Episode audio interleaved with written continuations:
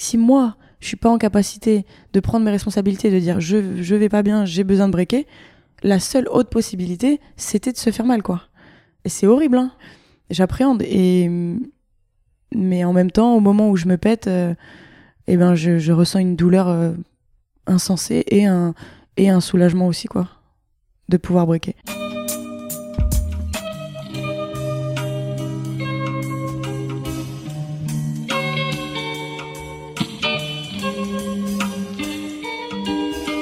Bienvenue à tous sur Et surtout la santé, votre podcast lyonnais qui décortique des sujets de santé avec des spécialistes, avec des sportifs professionnels et parfois avec des patients aux histoires extraordinaires. Avant de commencer l'écoute de cet épisode, j'ai deux choses à vous dire. La première, c'est que Et surtout la santé est maintenant également le nom de mon entreprise qui organise la formation Ostéo et Sport, qui sera désormais le sponsor officiel de ce podcast. Comme vous l'imaginez, tous ces épisodes me demandent beaucoup d'énergie. Il fallait donc à un moment donné trouver un équilibre économique pour que je puisse continuer de vous partager du contenu le plus qualitatif possible, tout en restant cohérent avec mes propres valeurs. Donc si vous êtes ostéopathe ou futur ostéopathe, et que l'idée de vous former avec moi, ainsi que mes brillants collègues comme Jean-Marcel Ferret ou encore Denis Richer, dans le but d'améliorer vos prises en charge de patients sportifs, envoyez-moi tout simplement un mail à etienne.bulidon.gmail.com pour manifester votre intérêt. Je vous enverrai alors le descriptif complet de cette formation que j'ai créé sur mesure avec l'intention de vous partager ce que j'aurais aimé qu'on m'enseigne il y a 10 ans quand je sortais de l'école, ou même quelques années plus tard, lorsque je commençais à traiter des patients sportifs de haut niveau, alors que mon propre niveau en ostéopathie n'était pas encore à la hauteur. La deuxième chose que je dois vous dire, c'est que je viens de passer une année intense, que ce soit professionnellement ou personnellement, et que je vais donc faire une petite pause estivale au niveau du podcast, dans le but de revenir en pleine forme à la fin du mois d'août. Une pause qui résonne parfaitement avec certaines idées échangées aujourd'hui avec Manon Wett, notre invitée du jour, qui est handballeuse professionnelle, mais surtout une jeune femme avec une histoire et des idées inspirantes que je suis très content de vous partager aujourd'hui. En effet, comme vous l'avez lu dans le titre de l'épisode, nous allons surtout parler d'un phénomène que vous connaissez probablement sous le terme de burn-out, ou encore syndrome d'épuisement professionnel, qui est selon moi un véritable fléau aujourd'hui, que ce soit dans le monde du sport de haut niveau, en entreprise, dans l'entrepreneuriat ou encore évidemment dans les professions libérales. Et Manon est extrêmement bien placée pour en parler, car elle l'a vécu, et je la remercie publiquement de s'être livrée de manière aussi authentique dans ce podcast, car ses paroles et son message ont selon moi une très grande valeur pour ceux qui l'entendront. Je vous souhaite donc une excellente écoute et vous invite à aller jusqu'au bout de la discussion pour entendre les sujets actuels de réflexion de Manon, plein de fraîcheur et transférables à de nombreux autres domaines, qui auront ainsi potentiellement l'effet d'une petite graine dans votre esprit que vous arroserez ensuite à votre guise. En attendant, on se retrouve tout de suite avec notre invité du jour, Manon Wett. Salut Manon. Salut Étienne. Merci de t'être déplacé pour euh, enregistrer cet épisode. Je pense que tu sais de quoi on va parler en priorité. Présente-toi brièvement et après j'expliquerai de tout ce qu'on va se raconter. Ok, alors euh, du coup Manon Wett, j'ai 29 ans, 30 dans un mois, tout bientôt, et euh, je suis handballeuse professionnelle, sportive professionnelle, je préfère dire, puisque ça englobe pas que le handball, notre activité. Et puis euh, depuis un peu plus de 10 ans, je suis passée euh, par le sport-études, parcours un peu classique pour l'espoir. Et derrière, j'ai intégré le centre de formation de Fleury, donc euh, à côté d'Orléans. J'ai fait six ans là-bas. Je suis devenue pro là-bas. Ensuite, j'ai fait un an en Allemagne. J'ai fait quatre ans à Metz. Un an à la Bourg de Péage, à côté de Valence. Et là, je viens de signer à Chambray-les-Tours. Ok. Et donc, pour poser un petit cadre euh, publiquement, déjà, je voulais te dire que ce podcast est un podcast bienveillant, c'est-à-dire qu'on va faire ressortir des choses, mais mon but c'est pas de faire le buzz, c'est vraiment de d'apprendre moi des choses et de faire passer des messages aux gens, des choses intéressantes que j'estime intéressantes. Donc on va parler du, du burn-out chez, chez, la sportive ou chez le sportif, que ça soit clair. Mais avant ça, il y a quand même des questions. Donc, euh, tu as quand même une carrière où, où tu as passé des caps petit à petit. Je me suis quand même bien renseigné, puis en plus on se connaît euh, d'avant tu as été élu plusieurs fois meilleur ailière du championnat de France, je crois. Ouais. Et euh, j'aimerais savoir comment a évolué ton estime de toi en tant que sportive, en tant que femme, euh, au fur et à mesure de ces récompenses sportives et des titres que tu as gagnés. Et euh, juste pour rappeler ce que tu as gagné, donc vice-championne olympique en 2016, championne d'Europe et championne du monde avec l'équipe de France. donc comment a évolué ta, ton estime personnelle euh, au fur et à mesure de ces récompenses qui, étaient de plus en plus énormes. Bah, c'était tout est allé hyper progressivement en fait. Donc du coup, j'ai abordé ça assez je sais pas, assez ouais assez sereinement en fait. Je suis à la base j'étais pas forcément dédiée pour faire ça. Je savais même pas vraiment que ça existait le ce métier là franchement j'ai grandi dans un village euh, de manière très simple avec ma famille mes potes euh, et puis on m'a proposé l'équipe euh, départementale l'équipe régionale et ensuite le pôle espoir et tout ça je l'ai fait en me disant bon allez j'essaye pour pas regretter j'avais vraiment cet esprit de compétition qui me qui me guidait dans tous les cas et cet esprit de dire de ouais j'y vais et puis on verra bien de toute façon rien à perdre et progressivement, ouais, après le pôle, euh, ça a été le centre de formation. Bah, j'essaie un an et puis si ça marche, tant mieux. Et, et ça a marché. On m'a fait confiance. Je pense que ça, c'est très important. C'est-à-dire que tout au long de ma carrière, euh, je suis tombée sur des gens qui m'ont mis sur le terrain. C'est tout bête, hein, mais c'est très important. On a certaines qui ont, qui ont, aussi du talent et l'envie de travailler, mais juste ils tombent sur des gens qui leur font pas forcément confiance. Et non, moi, on m'a mis sur le terrain très vite. J'ai fait mes quatre premières années pro euh, à jouer 60 minutes, quoi, à Fleury. Donc ça m'a permis beaucoup de visibilité. Et, euh, et puis ensuite, c'était euh, quand je suis sur le terrain, c'était vraiment euh, j'essaie de faire un maximum de trucs, de prendre un maximum de plaisir et de prendre un maximum d'initiatives. Et ça, ça a été le cas depuis que j'ai commencé l'activité. Et je pense que ça, ça a payé parce que même si des fois j'étais en échec et que je le suis bien sûr encore, euh, bah voilà, ça m'a permis d'apprendre, d'apprendre de mes échecs et de, et de, de, performer quoi. Donc après, mon estime, je sais pas trop. C'est une question difficile. En fait, je je me demande comment le sportif gère euh, le succès. Parce que c'est, je pense qu'il y a quelque chose de compliqué à gérer, mais sauf si tu le prends avec du recul, et c'est peut-être ce que tu vas nous dire, et tu le prends de manière très simple, mais c'est pas rien, quoi, d'être champion du monde, vice-champion olympique, meilleur ailière. Comment tu vis cette, euh, peut-être pas cette starification, parce qu'on n'est pas non plus dans, du football ou un truc ultra populaire, mais quand même, tu deviens vraiment une, référence dans le hand. Et euh, ton, opinion de toi-même, est-ce que tu, ta confiance en toi évolue ou tu, prends ça de manière simple comme ça vient? Comment ça se passe? Non, je me rends pas compte. Je me rends pas compte. Je suis vachement protégée de ça puisqu'il n'y a pas de médiatisation euh, de notre sport en fait, très peu.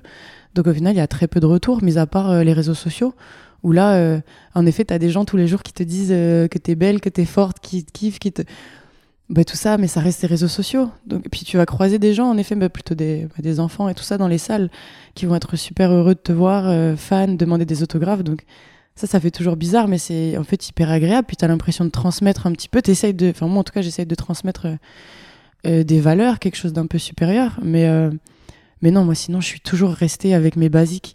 J'ai les mêmes potes depuis longtemps, ou en tout cas, je je pense que c'est ma plus grande qualité, c'est de savoir m'entourer de personnes bienveillantes, de qui m'ont jamais laissé penser que j'étais mieux que quelqu'un d'autre, qui était pas champion du monde, qui tu vois. Euh, donc euh, ouais, ma famille, mes potes, euh, tous les gens autour de moi sont voilà, il y a des gens de, qui viennent de tous les milieux, de partout, et qui vont me dire bah alors ça va le hand, je vais leur dire ouais ça va tranquille et, et toi ça va ton taf et en fait c'est tout quoi, tu vois. Ils sont contents pour moi. Je reviens championne du monde, ils sont contents pour moi. Et mais voilà, tranquille, il y a rien de plus. Leur, relation à moi ne change pas, ma relation à eux non plus. C'est ça qui m'a permis, je pense, euh, de rester à la cool, quoi. Et, donc dans ton entourage, c'est vrai que je t'ai déjà entendu dire ça, que c'était une de tes forces entre guillemets de savoir t'entourer. Donc tu dis que tu t'entoures de personnes bienveillantes et euh, d'authentiques aussi. Quelles seraient les caractéristiques d'un bon entourage pour rester les pieds sur terre, rester un, humain normal comme tout le monde, quoi, au final? Bah, Je pense des gens qui te tirent vers le haut, des gens qui te font marrer tous les jours, ça, c'est important. Ah ouais, ouais. un critère des gens honnêtes que, qui sont en capacité. Euh, et puis des gens qui peuvent aussi. Euh, moi, j'aime les gens passionnés, peu importe le domaine. Et je me passionne pour les gens passionnés, peu importe le domaine. Tu vois, c'est vraiment un truc. Euh, tu vas me raconter un truc sur n'importe quoi qui te passionne, je vais, je vais trouver ça génial, même si ça me passionne pas moi, tu vois. Donc, donc ouais. ouais c'est des, bonnes, des bonnes réponses.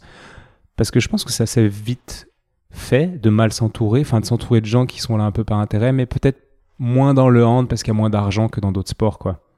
Mais euh, je pense qu'il y a des entourages qui, tirent vers le bas de manière générale des sportifs. Tu as peut-être déjà vu ça euh, sans, citer évidemment, mais Ouais, je pense très rapidement, mais en plus, j'ai l'impression toujours qu'il suffit d'une personne, quoi, presque.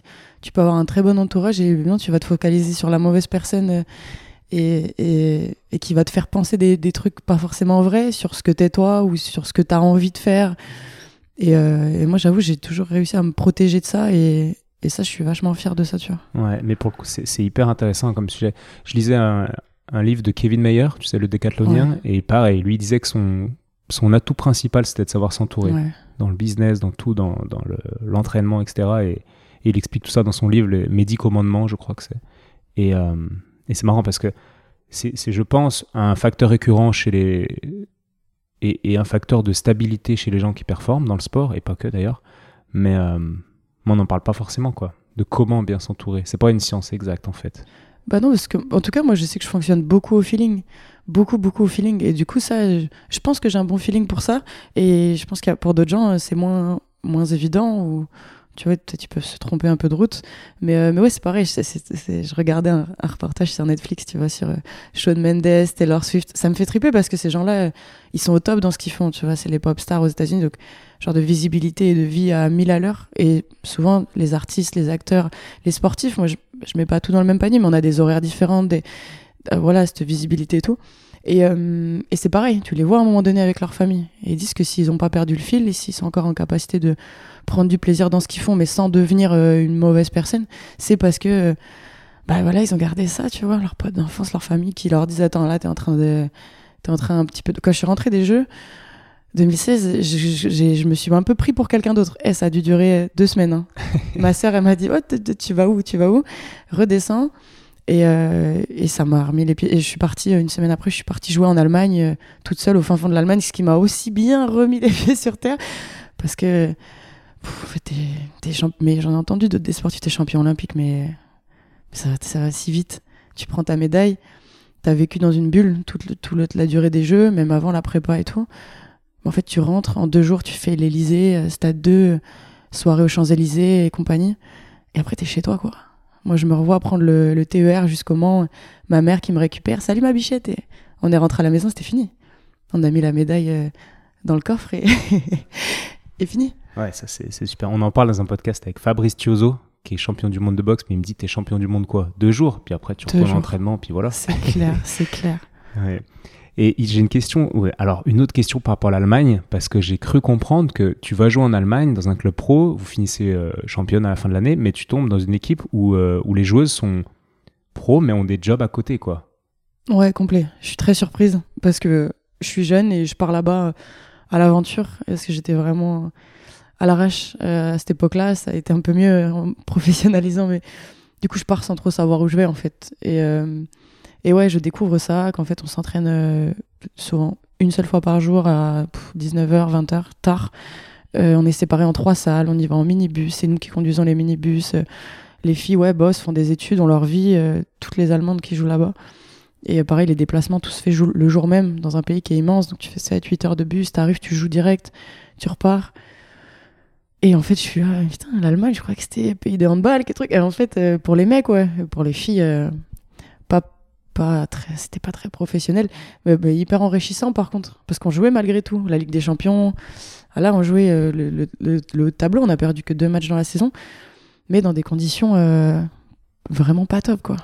Ouais, et, et ça, si ça m'intéresse, parce que tu vas voir que tout ce qu'on dit là au début, ça va, on va s'en servir à la fin pour réfléchir autour du sujet final entre guillemets. C'est-à-dire que ok, vous avez un entraînement par jour, mais les, les, les filles, la plupart peut-être, travaillent quand même, ont, ont un job euh, normal, entre guillemets, ou à mi-temps, donc, au moins de temps pour de se reposer que, que, que, que l'équipe, que les filles de Metz, contre qui vous jouez par exemple en Ligue des Champions, où les filles sont focalisées sur leur hand. Et quelle est la différence entre une équipe où, où les filles font que du hand et dans une autre équipe où les filles ont d'autres choses à côté Est-ce que ça crée une sorte d'équilibre? Est-ce que ça les épuise plus, ces filles qui ont un job plus leur sport? Quelle est la différence de... C'est marrant comme question vraiment parce que souvent, et moi j'ai même connu des, des, clubs dans lesquels il y avait les deux. Dans lesquels t'as encore des filles qui font des études et d'autres euh, qui sont pros. Et après euh, aussi des équipes où, euh, bah moi à Metz, c'est ce que, ce que j'ai fait. Je, normalement, j'étais que pro et j'ai décidé d'ouvrir un hôtel pour faire autre chose à côté. Donc en fait, ça dépend vraiment de ton équilibre personnel et, et de ce que tu as envie de faire vraiment de ton quotidien. Moi, je sais que j'ai besoin de m'occuper la journée parce que sinon, en fait, je vais penser au handball, ressasser, ressasser, ressasser. Je vais arriver à l'entraînement, je vais mettre beaucoup de pression sur ma, sur ma séance d'entraînement. Ça va peut-être me stresser ou si ça se passe pas bien. Derrière, je vais avoir le temps de gamberger. Alors que, en fait, je préfère euh, penser à autre chose directement après. Et, euh, et du coup, je pense que ça dépend. Ça dépend. Et avec Thuringer, enfin, avec mon équipe en Allemagne, des matchs, on en a gagné pas mal, tu vois. Alors qu'on, ouais, y avait beaucoup de filles qui bossaient face à des équipes où il y avait que des filles pros. Donc, je pense qu'il n'y a pas forcément bien sûr, il faut qu'on tente vers le professionnalisme, mais, mais en termes d'horaire et tout, je pense qu'il y a, pour certaines qui ont besoin, il y a toujours moyen d'aménager aussi euh, une autre activité en parallèle. Euh, ouais, peut-être quelque chose de moins prenant en termes d'horaire, mais, mais qui peut. où la personne, elle peut trouver son équilibre. C'est comme les filles qui font des enfants. Euh, voilà, tu rentres à la maison, tu as quelqu'un de qui t'occuper. Et en général, les filles qui. Enfin, moi, en tout cas, les filles que je connais qui, ont vécu une grossesse, elles sont, elles sont encore meilleures après, quoi parce que justement, elles, débranchent du handball une fois qu'elles sont à la maison et ça leur donne une vraie force et elles savent pourquoi elles viennent à l'entraînement. Elles savent aussi remettre en perspective. Bon, j'ai raté un entraînement, vas-y, c'est pas grave, tranquille, tu vois. Tu relativises vachement. Ah bah, c'est clair que je suis pas sûr qu'il y, ait mieux qu'un bébé pour relativiser euh, ce qui arrive euh, dans, dans, la vie professionnelle. Mais c'est vraiment intéressant parce qu'au final, tu es en train de dire que c'est possible de performer en faisant plusieurs choses. Tu as, souvent des discours de joueurs qui sont en mode ben, Moi, je veux me focaliser sur le basket. Non, non, cette année, je vais pas faire ça, je vais pas faire ça. Puis tu as l'autre gars à côté qui crée sa marque, etc. Et qu'on peut avoir tendance à voir comme le gars qui se disperse un petit peu, mais en fait, c'est peut-être un facteur d'équilibre aussi, parfois, pour certaines personnalités, de, de faire plein de trucs différentes choses en tout cas. En tout cas, je suis persuadée qu'il n'y a pas de jugement à avoir, puisque vraiment c'est. Et moi, ça, j'avais apprécié ça à Metz, puisque j'avais dit voilà, je vais ouvrir mon hôtel, je l'avais fait visiter au coach, même au coach de l'équipe de France qui habite là-bas et tout. Et ils étaient ravis pour moi, tu vois. Ils étaient en mode. Euh, il y avait aussi une certaine euh, confiance de bon, bah, on sait que tu vas gérer ça de manière à, à être là aux entraînements, à être en forme aux entraînements. Et, euh, et ça, c'était chouette. Ils sont en général assez contents que tu puisses t'épanouir dans les deux. Si et seulement si, évidemment, tu es à fond aux entraînements, mais ça, euh, il, avait, il a jamais été question de d'être moins bonne aux entraînements pour me consacrer à autre chose. C'était toujours, euh, voilà, trouver l'équilibre, quoi. Hmm. Et cet hôtel, ouais, je voulais évidemment en parler parce que moi, ça, pareil, je crois que je suis attiré par les gens qui sont passionnés, qui font des choses. Et c'est vrai que les sportifs qui ont des doubles projets à côté et qui entreprennent dans d'autres choses, ça me, ça m'intéresse, quoi. Donc, tu as créé ce Flow Hostel. Petite référence au magazine Flow, je crois. Ouais, et au Flow de manière générale, le, le mot, quoi. Enfin, qui représente le style, mais aussi euh, l'état d'esprit quand tu es dans un état de grâce ou quand tu es dans une concentration maximale sur une activité. Chose que moi, j'ai beaucoup de mal à faire, puisque j'ai toujours mille trucs en tête, je suis toujours à droite, à gauche. Et par contre, quand tu te retrouves dans un état de flow, c'est que, je sais pas, tu vas te mettre à dessiner ou à faire du sport ou n'importe quelle activité, mais que tu vas être vraiment plongé dedans à 100%. Et c'est un état très cool, je pense. Ouais, c'est très cool. Et comment sont organisés Qu'est-ce que tu fais exactement dans, dans cet hôtel? Comment tu, tu dois apprendre déjà plein de choses? Sur l'entrepreneuriat. quel, est ton rôle exactement. Ouais, après, moi, je suis, euh, je suis utopiste, vraiment idéaliste de fou. Donc, euh, je me lance là-dedans en mode, ouais, ça va, être, ça va être stylé, je vais bien m'amuser. Et en fait, je tombe dans un truc où il y a un boulot monstre, quoi, où je me rends pas compte du tout au départ. Et, euh, et du coup, au début, je me dis, c'est un projet d'après-carrière. Sauf que tranquillement, en fait, je cherche des appartes et je tombe sur un appart où je me dis, pour euh, créer une auberge de jeunesse comme ça, il faudrait que je sois en plein centre-ville, il faudrait que tu vois, ce soit bien desservi, euh, que j'ai un accès privé, que je sois pas dans une résidence, euh, qu'il y ait une cuisine, une cuisine ouverte sur le salon, qu'il y ait plusieurs chambres, possibilité. Oh, au bout de deux mois, je trouve un appart qui est parfait, quoi. Du coup, tout s'accélère. J'achète l'appart et là, je me retrouve avec 400 mètres carrés, 200 mètres carrés, j'ai plus, 200 mètres carrés en centre-ville de Metz et, je me dis, ah oui, d'accord, bon, là, maintenant, il faut, faut tout faire, quoi. Donc, euh, les travaux, euh, l'aménagement, le site internet, euh, tout, tout, tout, tout. Et là, j'ai des listes infinies de trucs à faire pendant des mois. Et ça ouvre assez vite, puisqu'on signe les papiers. j'ai l'appart en avril et ça ouvre en octobre. Donc, ça ouvre vite. Et là, après, il y a toute la gestion d'après, toute la gestion client, qui est forcément la plus compliquée. Mais je m'occupe de beaucoup de choses, puisque dans la création, je me fais accompagner, mais je, je, je mets comme la main à la pâte pour tout. Et après, dans la gestion client, ouais, c'est moi qui envoie les messages, euh, qui récupère les résas, qui envoie les messages pour que les gens y viennent, à quelle heure, être. Ouais, donc. Euh, donc, euh, donc c'est assez. Puis l'organisation est à l'arrache au début, au début, vraiment, vraiment, vraiment. Et tu arrives à faire tourner la, boutique quand même sans, sans trop mettre de côté le hand et en, trop. Tu trouves un équilibre au bout d'un moment? Bah, ça marche parce que le lieu, enfin, le concept est cool. Et ça, j'en étais persuadée. Le concept, vraiment, il y avait un besoin. Donc, et au mois de décembre, ce qu'on a, on ouvre fin octobre. Ce qu'on arrive à faire, c'est d'avoir un, seul et même groupe sur tout le mois de décembre. Donc, en fait, Dieu merci, puisque moi, je suis au championnat du monde au Japon. Et en fait, là, non, il y a un groupe qui fait le marché de Noël, en l'occurrence à, à Metz, et qui est là tout le mois de décembre. Donc voilà, ça, ça permet de faire rentrer un peu de trésorerie et de se lancer et de, de se roder un peu. Mais on est en décembre 2019. Et en fait, ensuite, en janvier, euh, je me blesse. Et en mars, euh, on est en confinement. Donc, en fait, tout est allé assez vite. Euh, et après le confinement, euh, bon, voilà, il y a un petit peu de professionnel, mais c'est assez calme. Et moi, ça me permet finalement, vu que l'ouverture s'est fait très rapidement, ça me permet d'avoir quelques mois pour roder vraiment ce que j'avais envie de faire. Et ensuite, on a réussi à faire quelques mois où ça, où ça a bien fonctionné, un an et demi à peu près. Et j'ai revendu en partant de Metz, quoi. D'accord, t'as revendu les murs, t'as tout revendu en repartant Ouais, j'ai revendu. C'est le centre de formation du FCMS qui, euh, qui a pas racheté. C'est un, un, investisseur qui a racheté, mais qui vit dedans maintenant, ouais. D'accord, c'est marrant comme histoire. Mais donc, tu as pu, pendant toute cette période entrepreneuriale, tu as, pu performer et toi, ça a été bénéfique dans ta carrière, dans ta vie, cette expérience, j'imagine. Ouais, dans ma vie de fou. Dans ma vie, euh, trop intéressant de, bah, alors en tant que sportif de haut niveau, de, de voir que tu es capable de faire autre chose. Parce qu'il y a tout ce truc-là quand même où pendant longtemps, euh, tu, ne fais que du hand. Et tu es, moi, tu Manon, euh, qui es-tu? C'est Manon, handballeuse, vraiment. Qu'il a pas de. Tu t'associes à ton boulot, quoi. Et tu es tellement associé à ça, et auprès de tous les autres gens, que tu, tu te poses vraiment cette question de savoir si tu es capable de faire autre chose. Et du coup, c'est cool de se le prouver à soi-même, quoi. Ouais, carrément. Puis c'est vrai dans le sport, c'est vrai dans, dans tout. Dans, moi, en ostéo, tu vois, on a vite fait de me voir comme, ah bah c'est l'ostéo, c'est l'ostéo. Sauf que l'ostéo, il fait des podcasts, il fait de la télé, il fait des trucs. Donc c'est difficile en fait de mettre une, une étiquette trop, euh, trop rigide. Et, tant mieux, parce que ça me saoule aussi d'être l'ostéo comme tu peux être l'emballeuse. Et, et ça fait du bien de se prouver qu'on peut faire autre chose dans tous les domaines. Mais merci en tout cas de valider qu'on peut être épanoui en tant que sportif professionnel et en tant qu'entrepreneur ou en tout cas avec une double activité. Et je pense qu'il y a plein de gens qui devraient faire ça. ça c'est mon avis perso, mais euh, Ouais, s'il y a certains que ça intéresse, je pense qu'il y, y a, carrément moyen même de, de s'associer entre soi, tu vois, entre sportifs. Et moi, j'aime bien pouvoir échanger avec d'autres sportifs, de même d'autres disciplines, euh, intéressés par l'entrepreneuriat et, en capacité de se projeter sur d'autres trucs, pas seulement dans l'après-carrière, mais même pendant la carrière, en utilisant notre statut, parce que c'était ça aussi l'enjeu. C'était que si je le fais pendant ma carrière, je vais pouvoir euh, contacter des partenaires du club qui vont pouvoir m'aider, je vais pouvoir puis j'ai une sécurité financière. Voilà, j'ai le salaire, donc j'ai pas besoin de me rémunérer au début. Tout ça, c'était vachement important pour moi. Alors que sinon, fin de carrière, t'entreprends un truc, il y a quand même une partie risque euh, au départ, quoi. Ouais, c'est clair. Je suis trop content que tu dises ça parce que des fois, j'ai envie de pousser des, gars du basket à faire des choses parce que quand t'es basketteur, déjà, t'as plus d'argent que dans le hand. T'as as le réseau, enfin, tu peux faire plein de trucs et donner du sens un petit peu à ta vie.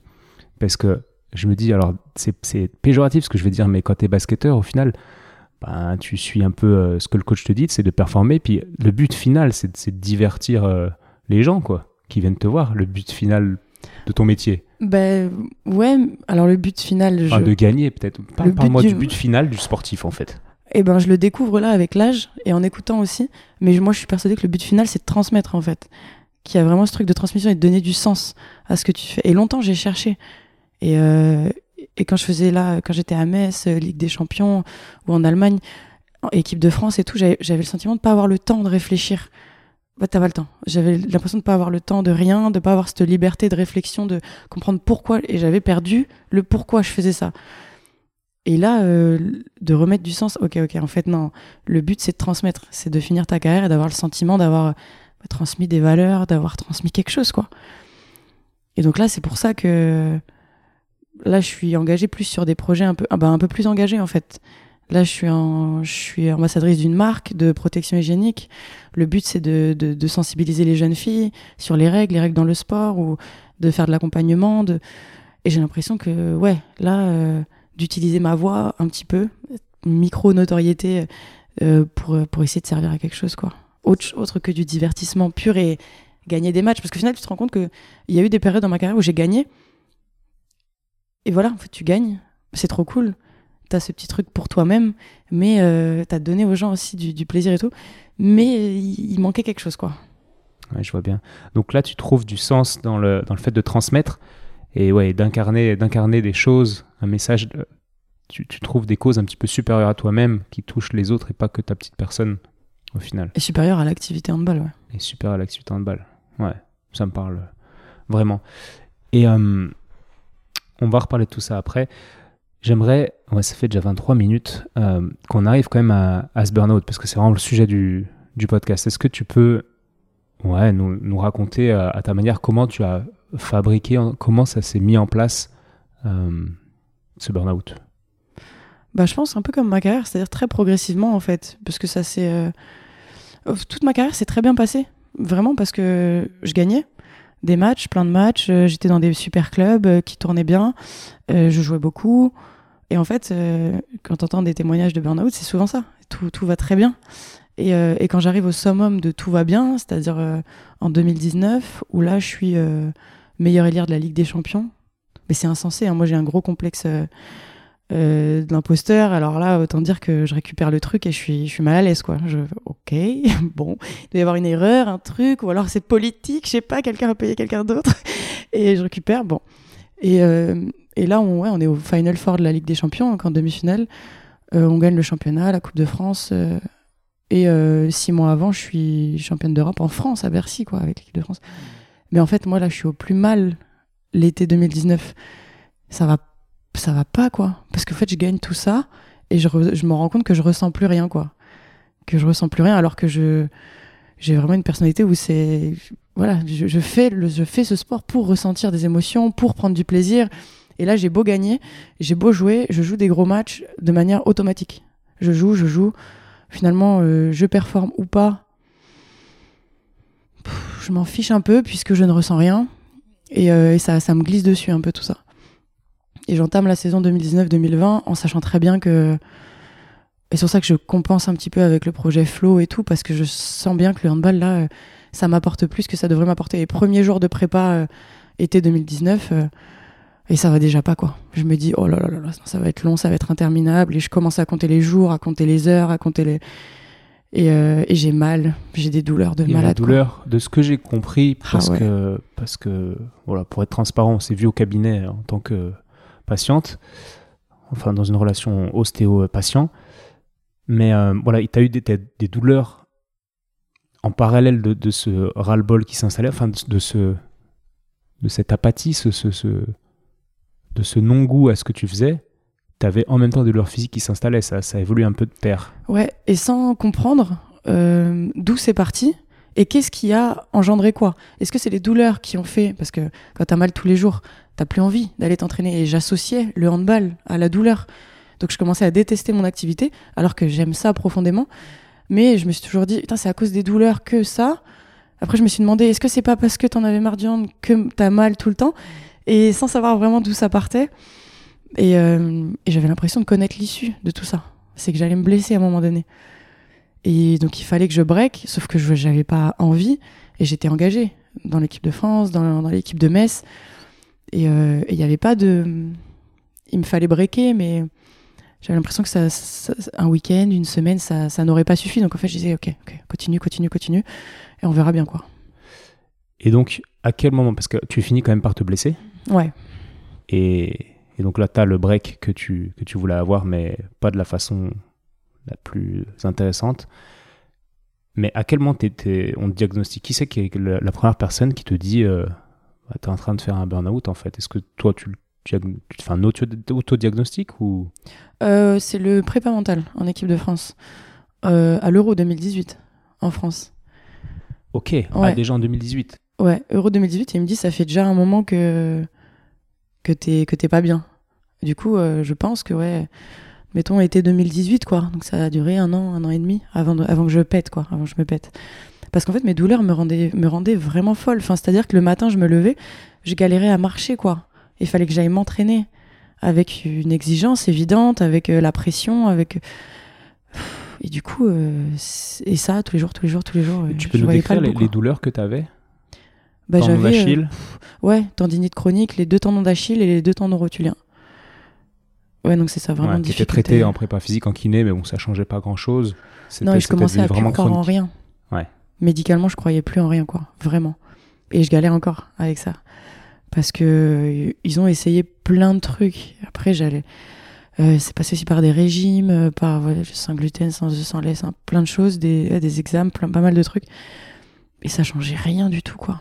J'avais le sentiment que le seul truc qui pouvait changer quelque chose, c'était de, de breaker, de prendre du recul, de, et de retrouver goût au truc, quoi. Et ouais, t'étais trop engagé pour te dire à ce moment, bon allez, je prends une année sabbatique, je vais faire euh, ouais, une coupure d'un an. De la même manière que quelqu'un, quand tu parlais tout à l'heure des femmes qui font des enfants, ça permet de faire un vrai break. T'aurais pu partir, je Ah ne sais où, pendant un an, mais c'était pas envisageable. Non. Bah, j'avais le sentiment que c'était la fin, quoi. Que c'était pas possible. J'avais le sentiment que c'était pas possible. Déjà, de... j'avais un sentiment d'abandon par rapport à mon engagement auprès des équipes dans lesquelles j'étais. Euh, donc de culpabilité, vraiment. Et j'avais le sentiment que ça allait me faire. euh, Parce que aussi, j'étais Manon la handballeuse. Donc si j'arrêtais, j'étais qui? Tu sais, je faisais quoi? C'était. je- Enfin. Ouais. Je m'arrêtais pour faire quoi T'allais pas aller pour, tourner euh, les pouces aux Maldives pendant un an, quoi. Bah ouais. Ça allait peut-être pas arranger la Avec chose. quel argent d'ailleurs finalement? Non, non, mais au-delà de ça, euh, ouais, on- ouais, je savais pas. Je savais pas. Je le, pff, le seul truc que j'avais connu, c'était ça. Donc euh, il fallait que j'y reste et que je m'accroche. Puis il y a tout ce truc dans le sport de niveau aussi. C'est, c'était, ce- c'était, j'avais peur d'être faible, tu vois. Bien sûr. non, mais je suis faible si je craque. Je, je suis faible si je prends une pause. Alors qu'après, évidemment, avec du recul, mais pas du tout, pas du tout. Là, il y en a plein. Maintenant, ça c'est, alors un peu plus démocratisé. Je sais pas si vraiment c'est le terme, mais en tout cas, euh, il y a des filles qui ont pris cette initiative-là et du coup qui ont rendu ça possible pour d'autres. Et, euh, et j'en ai, moi, j'en ai, j'ai eu la chance d'en connaître deux là, un peu quotidiennement, et j'ai une admiration infinie parce qu'elles ont pris leur courage à deux mains de d'arrêter et puis là maintenant de reprendre et de s'épanouir de nouveau quoi. Mais en fait, ça va tellement vite aussi. Tu sais, en 2019, là, je suis meilleure ailière de la Ligue des Champions. Du coup, après, je suis arrêtée pendant pendant un an avec mes blessures. Et quand je reviens, euh, bah, les propositions sont plus les mêmes. Tu vois, les, les ambitions sont plus les mêmes. Le sport de haut niveau, ça va aussi très vite pour ça, quoi. Bien sûr, c'est pas facile. Tu sais, j'avais jamais pensé à ça, mais ça me fait penser à Michael Jordan. Lui, en plein milieu de sa carrière, après un titre, le gars, c'était le meilleur joueur du monde, il s'est arrêté et il a fait du baseball. Il était mauvais, quoi, au baseball. Enfin, mauvais. je crois qu'il jouait en pro, mais évidemment, il performait pas autant en baseball qu'en basket. Et après, il est retourné en NBA, je crois, deux ans après, si je dis pas de bêtises. Et, euh, et il a reperformé, regagné des titres. C'est ouf.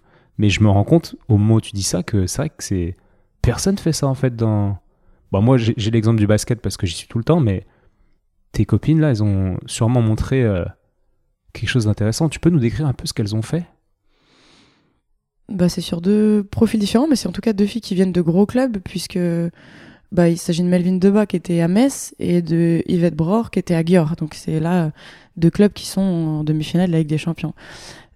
Et c'est bien souvent ça, parce que c'est dans ce genre de club qu'il est plus difficile de trouver un équilibre vie privée, vie professionnelle, puisque tu joues tous les trois jours, donc tu es tout le temps en déplacement, tout le temps à t'entraîner, à faire du handball. Et évidemment, c'est compliqué quoi de, de trouver cet équilibre de vie. En tout cas, il faut que tu te dises, voilà, pendant quelques années, je, vraiment, je, je donne ma vie euh, à mon activité, quoi, pour gagner des choses, parce que c'est des clubs dans lesquels tu gagnes énormément. Mais, euh, mais ouais, elles ont eu un moment, toutes les deux, c'était euh, c'était l'été, au moment de revenir un peu à la prépa. Donc je pense qu'il y avait eu cette réflexion, euh, allez, j'utilise les vacances. Mais là, je j'imagine, hein, j'ai pas, je vais prendre les vacances pour réfléchir, et puis en arrivant à la prépa, de voir que peut-être ce temps n'avait pas suffi et qu'elles avaient euh, cette nécessité peut-être d'a- d'avoir besoin d'un peu plus de temps. Et, euh, et du coup, elles ont décidé de breaker. Alors, Melvin, là, a breaké un an, et elle va reprendre cet été. Et Yvette a breaké deux ans, deux ans, un peu plus de deux ans. Et elle a repris, elle a repris l'hiver dernier. Avec une vraie fraîcheur et un vrai recul sur l'activité, de se dire, euh, en tout cas, Yvette, pour l'avoir vu reprendre euh, avec Metz, en se disant, euh, j'ai des convictions, j'ai des valeurs, j'ai des envies. euh, ma carrière se construira autour de mes valeurs ou ne se construira pas quoi. Et à ce moment-là, il y a les Jeux Olympiques. Elle est hollandaise, elle est sélectionnée pour les Jeux Olympiques, mais elle dit par exemple, euh, elle veut pas se faire vacciner. Dit, ah, mais non, mais tu peux pas aller à Tokyo si tu. Ah bah tant pis, je vais pas à Tokyo. Ah non, mais Yvette, tu peux pas ne pas aller au jeu parce que tu. Elle dit ah si si. Moi j'ai des convictions, je suis cette personne maintenant, tu vois, et euh, aucune ambition sportive et professionnelle ne passera avant euh, qui je suis et, et ce en quoi je crois, tu vois. Mais ça, elle a, elle a pu définir toutes ses valeurs par sa prise de recul et son break, en fait. Sûr. Sinon, ça aurait été compliqué. Ah bah sinon, je, ouais, je, ce serait pas la même personne, j'imagine. Parce qu'au au final, quand tu regardes euh, des filles ou même des garçons qui deviennent pros, euh, en général, ils ont charbonné depuis le centre de formation, donc ils n'ont jamais trop eu le temps de se poser ces vraies questions de fond. C'est ça. T'es d'accord je- avec ça? Ouais, ouais, vraiment. En tout, cas- en tout cas, ça a été mon cas. Je pense que tous les parcours sont différents, donc c'est il y a, a jamais de généralité à faire. Mais en tout cas, ouais, ça a été mon cas. Et tu te retrouves, je me suis retrouvée à un moment donné à me dire euh, pourquoi je fais ça? Est-ce que je fais ça parce que les opportunités se sont présentées au fur et à mesure, ou est-ce que je fais ça vraiment parce que ça me plaît, parce que euh, hein? Ouais, et, en plus, euh, tu parles du club de Metz. De ce que j'ai compris, c'est quand même un gros club en France où tu joues la Ligue des Champions. Enfin, tu joues tous les trois jours et t'es dans une machine à laver, quoi. Tu gagnes, enfin, faut gagner en tout cas. Tu gagnes, tu gagnes, tu perds, bah, pas grave, il y a le prochain match, mais t'es toujours focus sur le prochain match. T'as pas vraiment le temps de célébrer tes victoires et, rien ne s'arrête en fait. Puis après, c'est l'été, tu fais sûrement des campagnes avec l'équipe de France. Après, tu reprends et le truc, il se finit jamais. C'est exactement ça. C'est exactement ça. On a eu ce sentiment, nous, avec l'équipe de France, quand on a commencé à gagner des médailles. Tu, ouais, tu gagnais, et deux jours après, euh, en fait, ouais, on on avait, on n'avait pas eu le temps de savourer, quoi. En fait, ça, ouais, c'est c'est exactement ça. Et même euh, les finales. En fait, avec Metz, là, elles ont gagné leur 24e titre de championne de France. Ça, ça fait des années que c'est un club qui, domine le championnat. Et, euh, et nous, je nous revois euh, gagner euh, le championnat. Et moi, j'ai eu un sentiment de soulagement. De soulagement de se dire, ok, c'était l'objectif de la saison, c'est bon. Et c'était pas une joie extrême de gagner, c'était on devait le faire, on l'a fait. Et c'était plus un soulagement qu'une vraie joie. Ok, on a rempli, on peut cocher la case. Ok, l'année n'a pas été l'année pour rien. Et quand quand j'arrive à Bourg-de-Péage, euh, donc l'été dernier, euh, la, la saison d'avant avec Metz, on avait perdu. Euh, on n'avait pas gagné ni la Coupe de France ni le championnat. Et j'arrive à Bourg-de-Péage, je discute avec le coach et je lui dis ouais, on n'a rien gagné l'année dernière avec Metz. Il dit bah comment ça vous avez rien gagné? Vous avez dû gagner une quarantaine de matchs quoi. Mais vu qu'on n'avait pas gagné de titre, pour moi on n'avait rien gagné Rien. quoi. Il y avait que que le titre qui avait une, une valeur et une valeur en fait euh, de soulagement quoi plus. Hmm. C'est intéressant. On va parler ensuite du changement de, de- de- d'atmosphère euh, une fois que tu arrives à, à Bourg-de-Péage. Et euh, pour en revenir au, diagnostic, entre guillemets, en fait, c'est pas un truc qui se pose comme un diagnostic de, de tendinite ou de lésion de tel ligament. Parce qu'il te dicte à ça, mais comment, comment il fait passer le message? Il le dit à l'entraîneur, ce prépa mental, ou il te le dit à toi, il te dit peut-être fais attention, etc. Parce que tu t'arrêtes pas. En fait, normalement, un burn-out, si on te dit tu, tu fais un burn-out, dans un job euh, plutôt classique, on s'arrête. Toi, tu continues à ce moment-là. Ouais, il me le dit à moi et je lui dis de pas en parler. Donc euh, instinct de survie un peu euh, bah aussi tu vois, j'ai envie de rester en équipe de France, j'ai envie de Puis voilà, il y a ce truc de mais je vais être faible. Ça veut dire quoi? Ça veut dire que je craque face à la pression, face aux enjeux. Et voilà quoi. Et je, je culpabilise aussi de ça quoi. Je me dis mais qu'est-ce que j'ai mal fait pour pouvoir en arriver là? Pourquoi j'ai mal? Qu'est-ce que peut-être que je mange pas assez bien, que je dors je suis en remise en question tout le temps, en culpabilité tout le temps. Donc c'est ce truc-là qui me, qui me bouffe un peu, quoi. Et euh, mais après, il me le, ouais, si, il me le dit, je mets un an et demi à un an, un an à, à me faire mal, mais c'est pareil, là. Ouais, le diagnostic est un peu posé, mais en fait entre lui et moi, quoi. Et moi derrière, j'essaye de gérer avec avec ça. Je gère pas bien. hein. Je Ouais. gère pas bien les mois d'après, euh, et c'est difficile pour moi parce que parce que à la base, je suis quelqu'un. euh, bah voilà, j'aime transmettre, j'aime euh, échanger tout le temps, euh, j'aime rigoler. Sauf que dans ces moments-là, t'es pas du tout comme ça. Donc j'étais pas du tout moi-même. J'arrivais à l'entraînement, je faisais la gueule, je prenais pas de plaisir, donc j'arrivais pas à échanger avec les filles, donc j'avais du mal à créer du lien. Et, euh, et je m'en voulais, quoi. Et là, ton entourage, justement, dont on parlait en début de, de podcast, est-ce que il te le dit quand même Il dit Putain, attends, Manon, on te reconnaît plus, vas-y, sors. Toi, tu dis Non, j'ai pas envie. Enfin, il y a des Ah. signes quand même, non? C'est dur pour eux. C'est dur voient. pour eux. Ouais, ils subissent en fait, pas comme moi. Vraiment, le mot subir, euh, ça a été ça, quoi. Et ouais, ils subissent. Ils voient que je suis pas bien, mais ils ont conscience aussi que compliqué de s'arrêter. Après, mes parents ont toujours été euh, tu veux faire du hand, tu fais du hand. Si tu veux t'arrêter, tu t'arrêtes. Nous, on sera toujours là euh, pour toi, peu importe la décision que tu prends. Donc ça, euh, c'était c'est un soutien vraiment total, maximal. Et... Mais euh, mais ouais, ils savent pas non plus euh, ce qu'il faudrait que je fasse. C'est un monde quand même un peu à part. Dans une bulle, je leur raconte. Je leur raconte ma version des faits, comment moi je le ressens. C'est difficile pour eux d'avoir euh, d'avoir un avis, tout ça quoi. Hmm. Et, et tout à l'heure, je t'ai je t'ai pas repris tout de suite, mais tu dis, et je mets un an à, à me blesser. Genre, je mets un an à m'arrêter, quoi. Ouais. Comme si la blessure est, est- entre guillemets, une, une très bonne excuse pour couper, quoi. Bah, c'est la seule. C'est-à-dire que si moi, je suis pas en capacité de prendre mes responsabilités, de dire je, je vais pas bien, j'ai besoin de breaker, la seule autre possibilité, c'était de se faire mal, quoi. Et c'est horrible, hein. Mais, euh, mais moi, j'en suis là. Et je, du coup, j'appréhende de fou. Je me suis fait les croiser à 18 ans, je sais euh, la galère que c'est. J'appréhende. Et, mais en même temps, au moment où je me pète, euh, eh ben, je, je ressens une douleur euh, insensée et un, et un soulagement aussi, quoi de pouvoir breaker. Mais tout ça, c'était ma responsabilité. C'est pour ça que j'incrimine pas les clubs ni les gens. Pas du tout. C'est que c'était à moi de prendre cette responsabilité avant de d'en arriver là, quoi. Après, évidemment, qu'il aurait pu avoir euh, des initiatives de gens qui voyaient, qui truc, mais pff, au final, c'est-. Non, c'est bien de se de pas, responsabiliser. Je trouve que ton discours, il est très juste.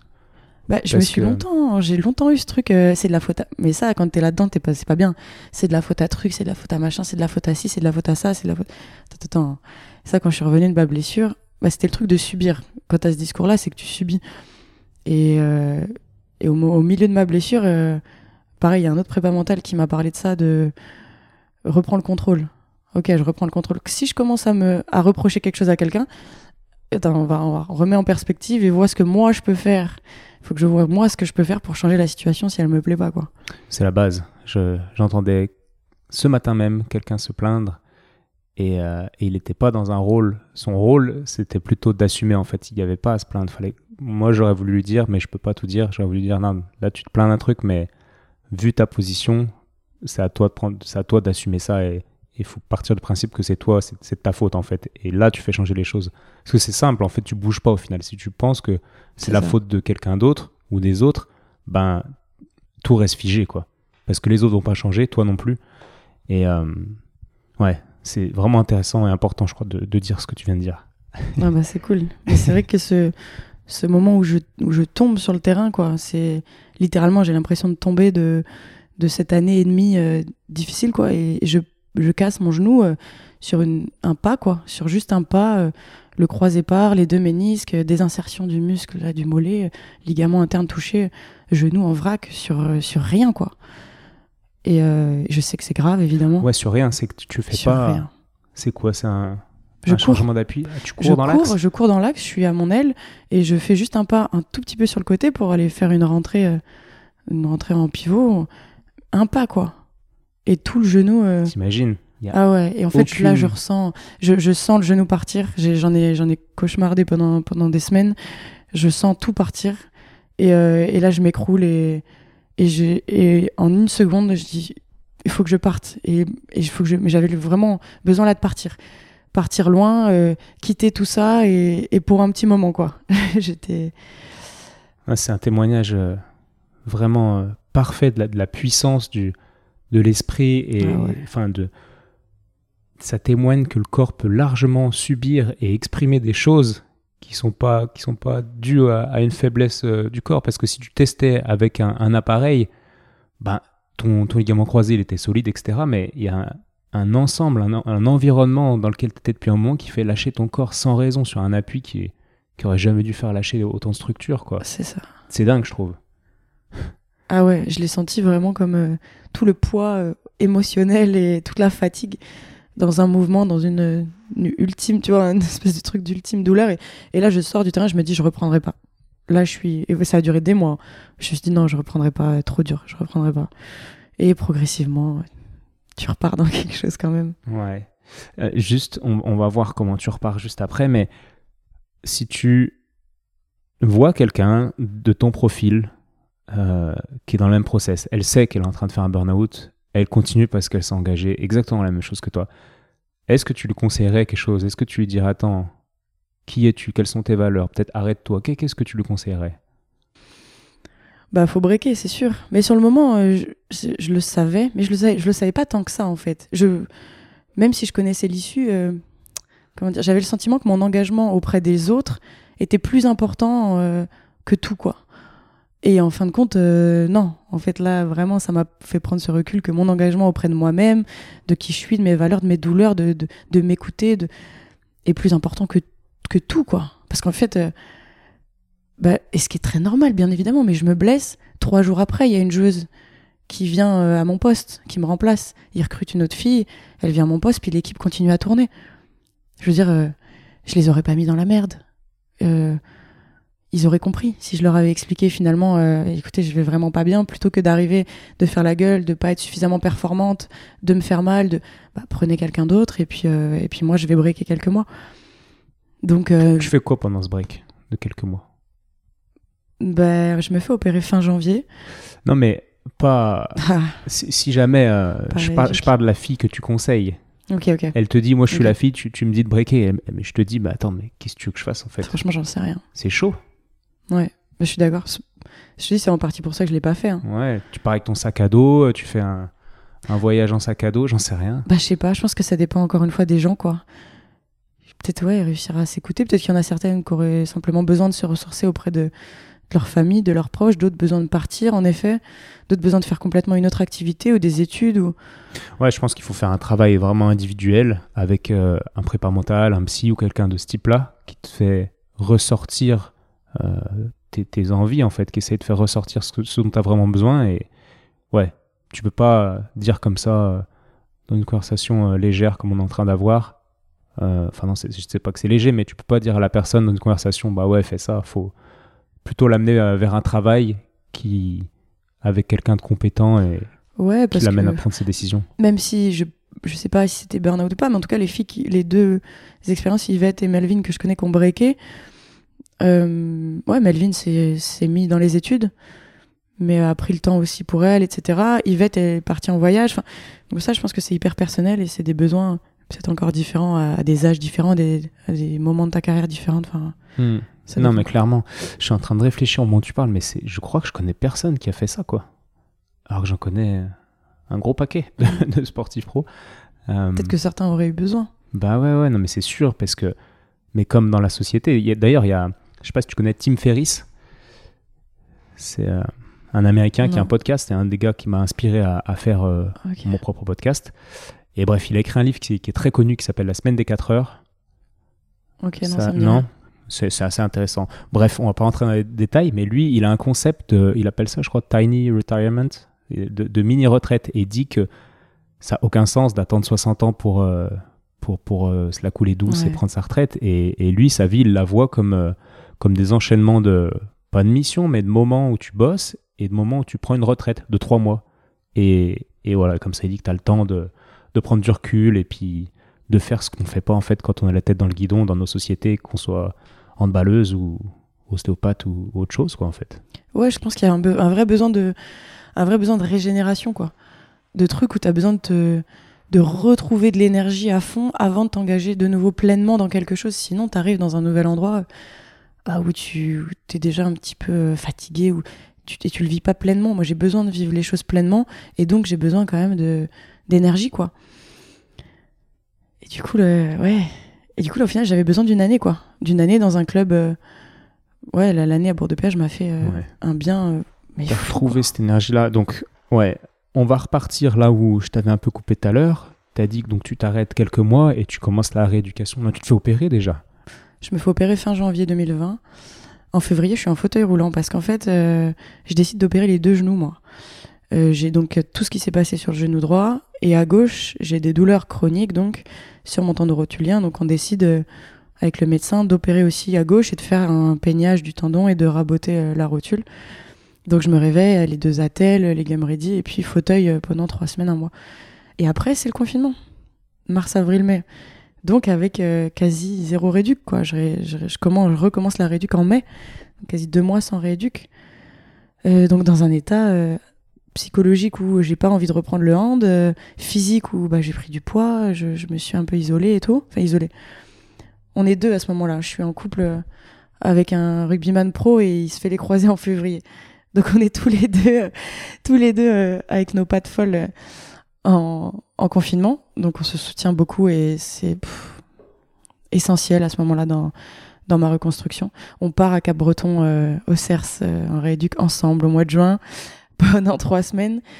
Et c'est là que ça commence à, ba- à rebasculer pour moi, euh, puisque Cap-Breton, euh, période de confinement, en plus, voilà, à 21h, tu es dans ta chambre, tu te lèves à 6h30, et repas équilibré, tu reprends une discipline. Et là, je retrouve un truc que j'avais plus du tout envie, c'est je retrouve le goût de l'effort, du dépassement et tout. Et là, du coup, je réenvisage euh, de refaire du handball euh, à haut niveau, quoi. Euh, mais j'ai peur. J'ai peur de retrouver tout. Parce que je rentrais à Metz, j'avais peur de retrouver toute, ouais, toute la pression, tout l'enjeu, tout l'exigence rapidement. De devoir vite reprendre et de devoir très vite être performante. Et, et peur de, repartir dans les mêmes travers. euh.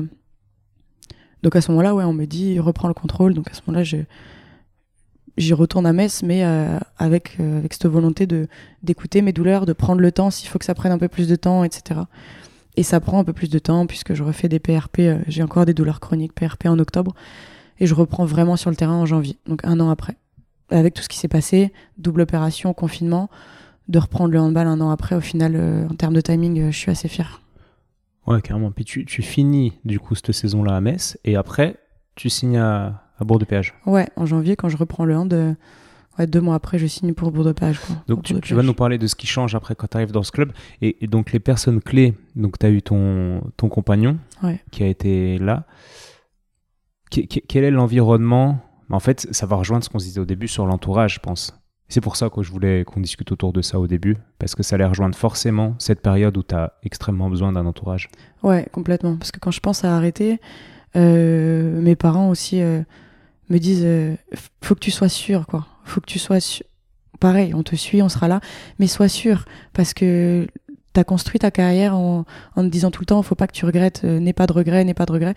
Là, est-ce que tu regretterais pas un peu que ça se termine comme ça, quoi?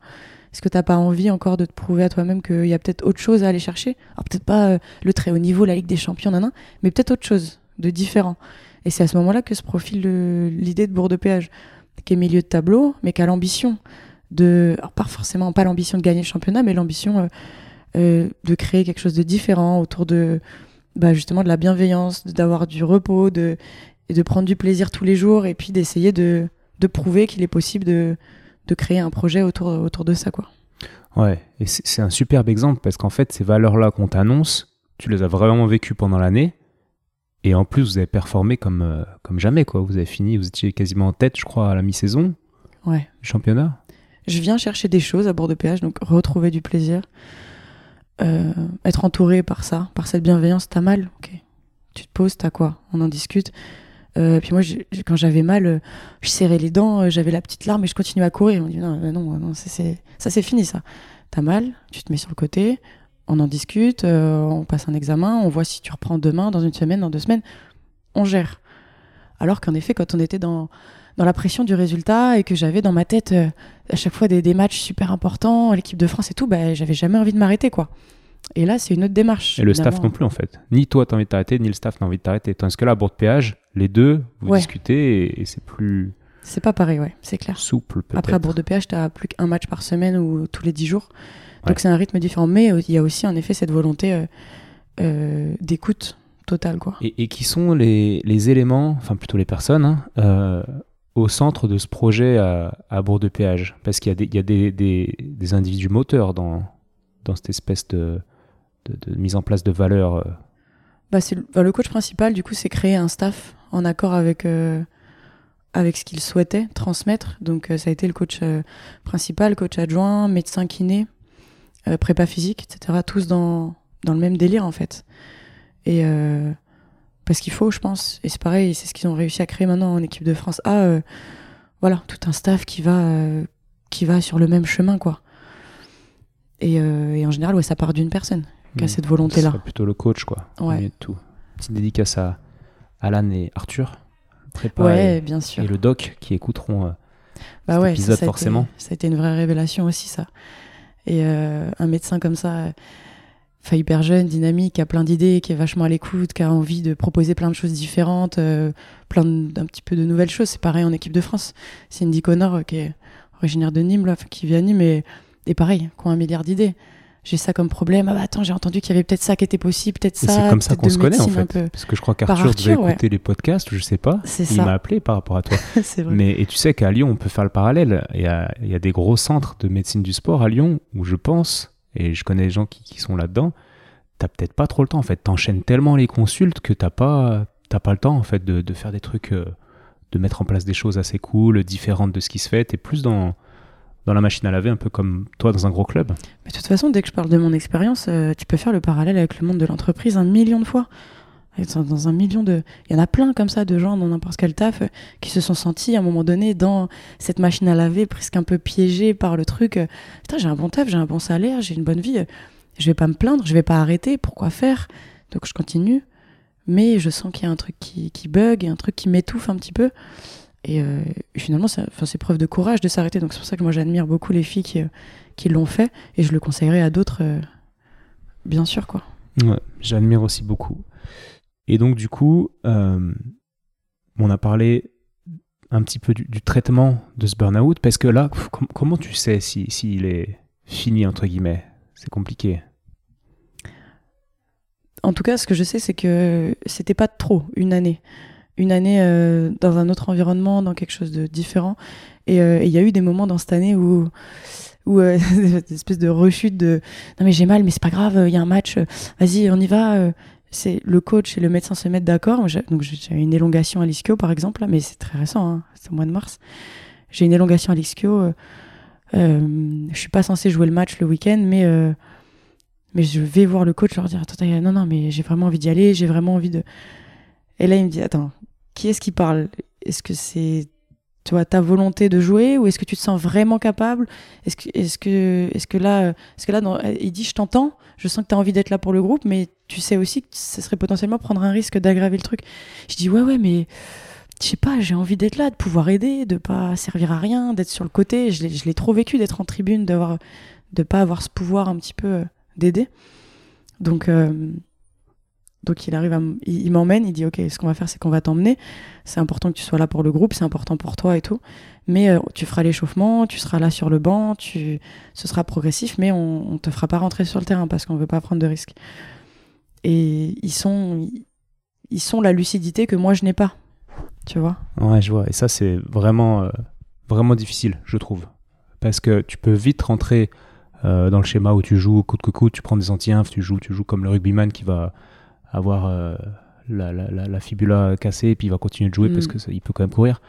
Et euh, de l'autre côté, euh, tu peux avoir des, des reproches de, de certains entraîneurs qui sont plus à l'ancienne qui vont dire non mais attends mais Manon elle s'écoute trop là faut arrêter il y a un Eh moment donné il faut y aller et c'est dur en fait d'être dans le juste milieu de dans le respect de soi-même sans être trop euh, chochotte entre guillemets et- Bah, il y a tout ce truc, euh, et ça, maintenant, c'est un truc euh, qui est applicable partout dans tous les domaines de la vie, c'est une question d'équilibre, quoi. Il faut pas être dans l'excès de rien, quoi. Après, là, moi, euh, j'avais peur parce que j'avais peur qu'on me reproche euh, aussi, tu vois, euh, peut-être qu'elle en fait trop, peut-être qu'elle a pas. J'avais peur de tout ça, tu vois, de la part du staff ou de la part des filles de l'équipe. Quand j'ai dit ça au coach, il dit Mais attends, Manon, tu te donnes à 100% tous les jours à l'entraînement. là, tu viens encore me voir pour faire le déplacement, faire euh, 8 heures de bus à Bordeaux sans être sûr de jouer. En fait, non, t'es pas le genre. Tu peux pas te remettre en question au point de penser qu'on va penser ça de toi. Non, tu. On est tous persuadés que si tu pouvais jouer, que, si t'as- que tu as envie et que si tu pouvais jouer, tu le ferais. Mais là, euh, c'est pour ça que s'ils disent, c'est là actuellement, c'est encore à nous de prendre la responsabilité de te, de te dire non. Parce que s'il y avait que toi, tu jouerais, strappé, euh, médicamenté pour, euh, pour jouer, quoi. Hmm. Ouais. Super intéressant, merci. Je suis vraiment content de faire cet épisode. J'ai bien fait de te demander avant que tu partes.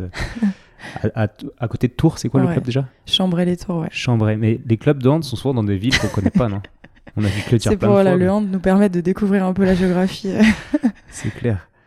Ok, donc là on a parlé de, de la fabrique, entre guillemets, de ton burn-out, de, du diagnostic un peu latent et de, du traitement qui est passé par une, une rééducation, une opération de rééducation et quand même un changement d'environnement, quoi, au final. Pour vraiment le traiter, tu pouvais pas rester dans, non, dans ce rythme euh, Euroleague, euh, non, Champions League, pardon, Ouais. plus euh, championnat de France, etc. Ouais, c'est ça.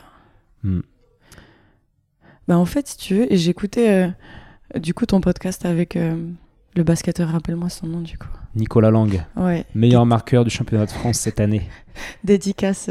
C'était très cool. Très très cool. Et tu vois, tu lui posais des questions sur la. Ça a vraiment résonné en moi, mais sur la nutrition et sur le sommeil. Et pour moi, la réflexion, elle est quasiment inverse. C'était pas de se dire, euh, tu vois, il faut bien dormir, bien manger pour pouvoir performer. C'était, il faut pouvoir être, euh, être bien dans ta vie pour pouvoir envisager de faire tous ces efforts pour performer. Tu vois, mais n'importe qui, euh, tu vas parler à n'importe qui qui essaie de perdre du poids, s'il va pas bien, il va pas, ou, ou alors ça va être court, les efforts ils vont être courts. Des fois, tu vois, tu fais des efforts de nourriture où tu dors bien. Si tu vas pas bien, tu vas pas bien dormir. Si, si tu vas pas bien, tu vas essayer de bien manger, mais ça va pas durer. Pour moi, il y a tout ce truc d'essayer d'être heureux de base, d'être dans un environnement bienveillant, pour ensuite être en capacité de faire les efforts, pour ensuite performer, quoi. Ouais, merci de préciser ça. C'est quelque chose qui est très dans le cycliste, euh, cyclisme, pardon, par exemple, c'est tout est monitoré, tu veux tout optimiser, mais tu oublies qu'à la base, en fait, euh, bah, justement, la base, c'est de savoir qui t'es, d'être aligné avec tes valeurs, de savoir quelles sont tes valeurs, parce que je pense que tu demandes à une équipe de hand, basket, euh, de gens assez jeunes qui n'ont pas trop de recul, tu leur demandes quelles sont leurs valeurs. Pff, Je suis pas sûr qu'ils te les sortent euh, comme ça, qu'ils puissent te, te faire un podcast dessus, quoi. Ouais. Et c'est la base, et merci de préciser ça. C'est vraiment la base, mais, mais encore une fois, c'est duplicable à- au monde euh, de l'entreprise. Et, et merci. Je suis complètement d'accord avec toi. Donc Nico, si tu écoutes ce podcast, j'espère que tu vas travailler le fond avant d'être dans la technique. c'est le plus important. Non, merci. Euh, Est-ce que tu as quelque chose d'autre à, à- à rajouter que tu voulais aborder et que tu estimes important de partager? En vrai, il y a un truc que, que je partage en ce moment à des, à des gens avec qui je discute un petit peu. C'est que j'ai été aussi euh, plus jeune, un pas mal frustrée de de pas aller, tu sais, euh, de rater plein de choses à cause du sport. Tu connais le FOMO? Non Fear of Missing Out. C'est un, Ah ouais, non. C'est un stress, tu regarderas. Excuse-moi, je t'ai coupé, mais c'est un stress qu'on a, un stress social, de, le stress de rater les trucs cool, euh, et t'as envie d'être partout, mais au final t'es nulle part en même temps, C'est et, et c'est un stress de fond qui, qui saoule, quoi. Bah moi, c'était ce truc Pompe de. l'énergie. T'as l'impression que, ouais, à chaque fois qu'on te propose un truc, euh, bah non, j'ai honte, quoi. Non, j'ai honte, non, j'ai honte, non, j'ai honte. Et c'est le cas, quoi. Mais tranquille, c'est vrai que tu rates des mariages, des anniversaires, des, des moments de vie, quoi. Mais pour d'autres. Et en fait, euh, j'ai l'impression de rater des, soirées, parce que pour moi, la vie sociale et les, soirées et tout, c'était, c'est important, quoi. Et, euh, et ce que j'ai retrouvé d'ailleurs cette saison à bord de péage aussi. Et, euh, et en fait, je me suis dit, mais non, non, en fait, la fête, la, soirée, vraiment la, la teuf, le, moment d'échange, c'est le match. Et à ce moment-là, j'ai réorganisé tout mon truc en me disant, jour, le truc de jour de, jour de match, c'est jour de fête, de réorganiser ma journée. Je me lève le matin en me disant, ce soir, il y a soirée, j'y vais avec mes potes, quoi, tu vois, j'y vais avec mon équipe, je vais arriver sur le terrain, il y aura. Et du coup, tout a, tout été différent, quoi. Tu commences la journée en te disant, ok, alors là, je mets un peu de son, je commence à, me préparer. Puis tu sais, juste avant le match, du coup, tu t'habilles, comme pour aller en soirée. Bah, tu t'habilles, tu te coiffes, tu te maquilles, tu trucs, pour aller au match. Tranquille, je vais pas me pimper, mais tu vois, pour aller au match. Et j'arrive au match, je suis avec mes potes, je suis avec les filles de mon équipe. Il y a d'autres gens dans la soirée, il y a de la musique, il y a les gens qui nous attendent, il y a tout. Et puis après, tu remets en perspective. Des fois, tu as des débuts de soirée qui se passent pas bien, comme des débuts de match qui se passent pas bien, puis après, ça va aller. Ou des débuts de match, c'est un truc de fou, début de soirée de fou, puis après, ça va s'essouffler.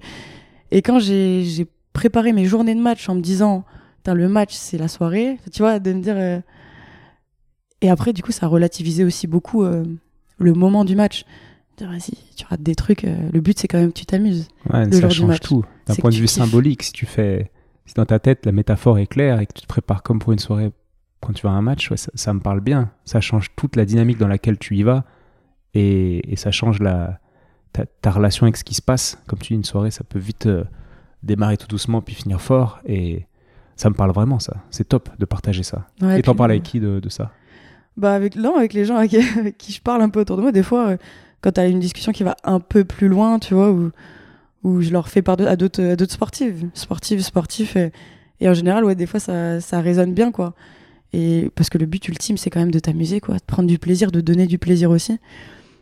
Et ouais, quand tu vas en soirée, et puis quand tu vas en soirée, pareil, tu vois, t'as envie de te lâcher, t'as envie de, de kiffer, de rencontrer, toi, d'avoir des, des Ah, échanges et tout. C'est c'est vraiment intéressant, c'est vraiment intéressant parce que tu vois, moi je connais par exemple euh, un entraîneur, euh, il pense que la, je crois en tout cas penser que lui pense, c'est ce qu'on m'a dit, j'en ai jamais, faut que j'en parle en direct avec lui, mais que l'expression des émotions, tu sais, quand tu es en train de. Quand tu mets un, gros. On va parler en mode hand, quand tu mets un super but, euh, bah, tu sais, tu peux crier, etc.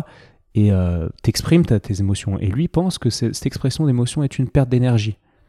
Euh, qu'il faut rester focus. Et, et, en fait, ça va à l'inverse de ce que tu. De l'image du match qui pourrait être une fête, en fait. Dans une fête, tu lâches, tu t'exprimes. Qu'est-ce que tu penses de ça? Ouais, comme moi, je pense. Bah, moi, j'ai bien aimé, je sais plus qui disait ça, mais un je pense c'est pas l'entraîneur de Metz ou même en équipe de France, tu vois, quand il dit euh, le cœur chaud et la tête froide, tu vois. Et je revois le Nadal Federer là de d'avant-hier ou enfin en tout cas voilà de de Roland là. je vois dans leur regard mais vraiment une concentration ultime quoi parce qu'évidemment sur les gros matchs, il te faut un niveau de concentration euh, mais insensé où tu vas ressortir de la du match, de la soirée, tu vois, fatigué de, de concentration mais il faut que tu puisses aussi avoir un certain relâchement pour que ton jeu il soit fluide, pour que tu puisses kiffer. Attends, si tu mets un beau point, euh, c'est important de le. Enfin, et ça dépend. T'en as certains. T'en as certains qui vont faire quelque chose d'un peu minimaliste et d'autres qui vont se lâcher, mais il faut, c'est, hyper personnel. quoi. Ouais, exactement. En fait, il faudrait laisser s'exprimer euh, la, la, personnalité et, la personne, simplement, laisser bah s'exprimer, parce que ça se trouve, de, elle restera focus euh, manière plus efficace en exprimant. Comme tu dis, tu as, le fond qui est focus, mais à côté, elle exprime quand même sa joie. Bah, et puis même, peut-être même au sein même d'un seul match, tu vas exprimer deux buts de manière différente parce que ce sera des moments différents du match. Toi, tu seras dans des moods différents. Il y en a un, tu seras vraiment soulagé d'avoir réussi à marquer, ou alors ça va libérer un peu ton équipe. Tu vas voir peut-être que ton équipe a besoin aussi que, que tu les entraînes un peu dans, dans ce positif. et le public, parce que tu as raison, c'est une fête. Il faut, enfin, quand tu quand tu t'exprimes, le public le voit et, et, la salle se met euh, sur la même longueur d'onde, quoi. C'est hyper important. C'est vraiment intéressant tout ce qu'on se dit, je trouve. Je sais pas si les gens trouvent ce qu'on se raconte intéressant, mais c'est vraiment cool, cette métaphore. Tu, tu écris un peu euh, des trucs sur un blog, tu partages tes idées autres que dans, dans des podcasts J'écris dans des carnets pour l'instant, beaucoup. C'est pas encore public? Non, non, non, mais j'avoue qu'il y a plein de trucs. Euh, ça, me, ça me fait du bien d'écrire, beaucoup, ouais. Ça, c'est un truc qui me, qui me nourrit pas mal parce que je suis très rapidement inspirée par plein de gens, en fait, par plein de trucs qui, vont vraiment résonner en moi. Euh, euh, parce qu'on avait. J'ai lu un bouquin dernièrement euh, qui, qui m'a sauté aux yeux quand je me fais appeler en équipe de France, là, en urgence au mois de mars, parce qu'il y a, y a une fille qui a le Covid. Bref, je me retrouve à l'aéroport très tôt et, et, je vois tous les livres affichés. Il y en a un au milieu, écrit Es-tu hypersensible et je fais, hmm, est-ce qu'il serait pas un peu temps de, de rentrer dans le vif du sujet, tu vois Forcément, c'est un terme qui me, qui me parlait énormément. Qui, j'ai appris très dernièrement là qu'on y avait beaucoup de gens qui étaient hypersensibles et je savais pas vraiment euh, à quoi ça s'associait. Et en fait, quand j'ai lu les premières pages, j'avais des petites réactions, des petits sourires en mode, hmm, hmm il se pourrait bien que je sois dans cette case. Et euh, à partir de là, bah ouais, en fait, tu te rends compte que chacun vit ses émotions différentes. Tu es au sein d'un collectif quelqu'un qui va être hypersensible ou quelqu'un qui. Tout le monde va avoir une, façon de les vivre, une façon de les exprimer différente. Le but, c'est de, de pouvoir le savoir et de pouvoir, euh, de pouvoir construire une tolérance à l'autre euh, bah, qui, qui, qui, est nécessaire, quoi. Mmh, qui est, nécessaire. On parlait de ça avec euh, Marie-Sophie Obama, qui est la présidente de l'ASVEL, dans un autre podcast, et, on, on, parlait de la, la difficulté d'exprimer son individualité dans un collectif où tout est un peu, comment dire, euh, mais, mais il le faut, quoi, en tant qu'humain, assumer qui on est, etc. Si on a envie d'ouvrir un hôtel à côté, le faire, parce que ça ah peut être vraiment un facteur d'équilibre et de performance au final. Et euh, c'est cool, je trouve, d'encourager les sportifs à, à, être vraiment qui ils sont, déjà se poser la question, savoir qui ils sont, et puis à, puis à l'assumer derrière, quoi. Ouais, parce qu'encore une fois, c'est là-dedans que tu vas réussir à te lâcher, que tu seras vraiment toi-même. Et en effet, dans les collectifs, et en plus, quand t'es un peu dans cette machine à laver, c'est plus simple d'essayer de, lisser un petit peu euh, les envies, les personnalités pour aller tous. T'as l'impression comme ça, c'est plus simple pour aller dans, dans, le même chemin, vers le même objectif. Alors que, encore plus dans le sport, enfin, dans le sport collectif, il faut individualiser au maximum. Bien sûr. La prépa physique, euh, tout. Je sais pas si t'as regardé euh, The Last Dance. Euh, la série Netflix, euh, Netflix sur la vie de Michael Jordan Non, on en a parlé. Je ouais, je pense qu'on t'en a parlé, mais c'est intéressant parce que euh, dans l'équipe de Michael Jordan, il y avait un mec qui s'appelait Dennis Rodman, que tu dois connaître, qui, est, qui a une personnalité assez forte et qui aime les soirées, qui aime euh, plein de choses qui sont pas forcément associables au sport pro. Ouais. Sauf que lui, c'est tellement lui que, en fait, il en a besoin. Et c'est marrant, on voit dans le, dans le reportage, à un moment donné, il, il pète un câble, il a besoin d'aller faire la fête, etc. Donc le coach, il le laisse partir euh, faire la fête pendant deux jours à Las Vegas ou je sais pas où, et puis après, il revient, tu vois. Et en fait, les, autres joueurs, ils, savent que pour l'avoir avec, dans l'équipe, il faut le laisser faire ça, parce que sinon, euh, ils vont le perdre. Donc, euh, ouais, c'est super intéressant. Bah oui, enfin, nous en 2016, donc l'équipe de France féminine A performe mais n'arrive pas à gagner des médailles de manière euh, récurrente ou arrive pas à accrocher l'or et tout. Et on demande, c'est les joueuses qui font la demande de- d'avoir un prépa mental. Et ce mec arrive et on va partir, donc c'était à partir de Rio et là on gagne des médailles à toutes les compètes. Et on a ce sentiment que cette bascule s'opère au moment où lui il arrive parce que il nous révèle quoi. Il nous, on fait déjà des bilans individuels où pendant une heure il est avec chacune d'entre nous et on ressort toutes bras ballants en se disant wow, la révélation quoi. Et, il nous a appris des, enfin vraiment introspection quoi, trop intéressant. On est toutes emballées. Puis après il y a des séances collectives et c'est énorme. C'est une révélation énorme. Il arrive à, bah, individuellement ouais à moi, par exemple, je demande, euh, ouais, je vois des filles qui ont des routines, j'aimerais trop avoir une routine aussi, j'ai l'impression que ça les rassure vachement. Il me regarde, il me dit, mais toi, euh, pas du tout une personnalité, avoir des routines, euh, ça te briderait, ça t'enfermerait dans quelque chose. T'es spontané, toutes tes prépas de match vont être différentes et c'est comme ça que tu seras bien.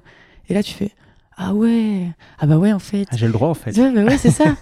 et il nous dit à moi et à une autre fille du collectif, euh, vous avez des profils un peu opposés au reste du groupe. Donc moi, c'est pareil, là, on, on se regarde toutes les deux, on est très proches de base et on se fait, ah ouais, ceci explique un peu cela aussi. On avait des fois le sentiment d'être un peu euh, en marge, bah, c'est ça, tu vois, de d'ouvrir des, des hôtels, euh, de, de faire des soirées, de trucs, et que ça collait pas forcément au profil. Et en fait, tu te rends compte que bah, c'est pas grave. Il faut juste que, que, tu vois, juste avant un match, si moi j'ai besoin de rigoler, de faire une blague, de déconner, ça veut pas dire que je suis pas concentrée, c'est comme ça que moi je vais me concentrer. Et ça, c'est important aussi que tout le groupe le sache un peu, pour pas que ce soit, Ah non, Manon, elle est pas concentrée. Ben non, c'est juste que chacun a une manière différente de, se concentrer, tu vois. Et s'il y a une fille qui, qui moi, va va me parler un petit peu de manière agressive ou quelque chose comme ça, mais non, c'est parce que là, on est dans, tu vois, ça va être sa manière de s'exprimer à ce moment-là, parce qu'elle a envie de performer, parce qu'elle a envie, elle a une exigence envers elle-même, donc envers les autres. Mais tout ça, c'était important de se le dire pour le comprendre et avancer ensemble, quoi.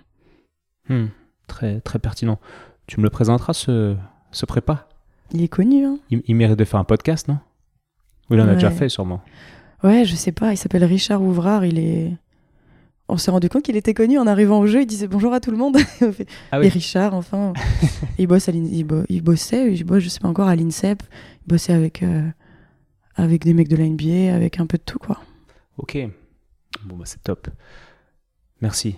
Encore quelque chose, un sujet sur lequel tu es en réflexion en ce moment? Non, écoute, euh, non, non. Et toi? Ouah, non, laisse tomber, il va durer trois heures. Oui, je pense à plein, plein de choses en ce moment.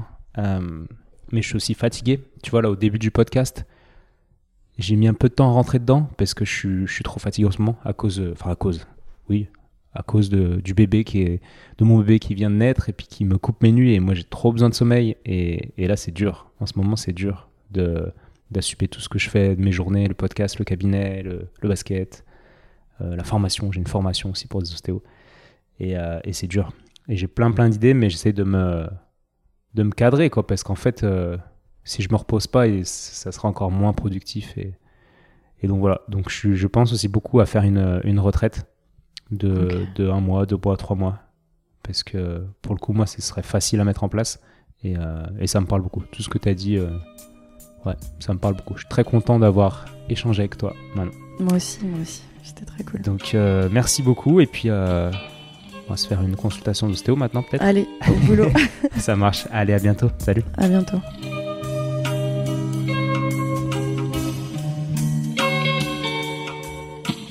Bravo, tu as écouté cet épisode de Et surtout la santé jusqu'au bout.